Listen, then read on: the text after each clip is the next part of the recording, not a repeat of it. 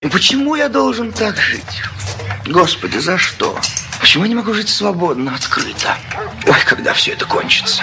Никогда. Злые будни! Новости в эфире. Эксперты назвали дату окончания кризиса в России. 24 Папа Римский Франциск во время своего визита в Эквадор попробовал листья коки, после чего улетел в Боливию.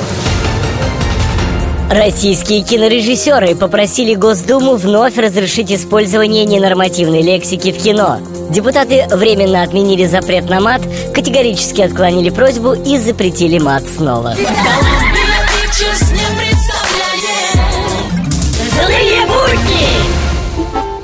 Ехал грека через реку Видит грека в реке рак Рак про долг напомнил греки Грек за евро рака цап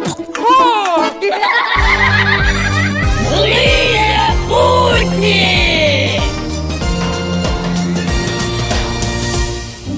Как вы считаете, э, как должен происходить процесс импортозамещения? По-моему, очевидно. Процесс вытеснения иностранных продуктов с отечественного рынка должен происходить эволюционным путем. А это как? Э, все, кто ест иностранные продукты, вымрут? Родина щедро поила меня. В эфире авторская аналитическая программа «Вот так вот».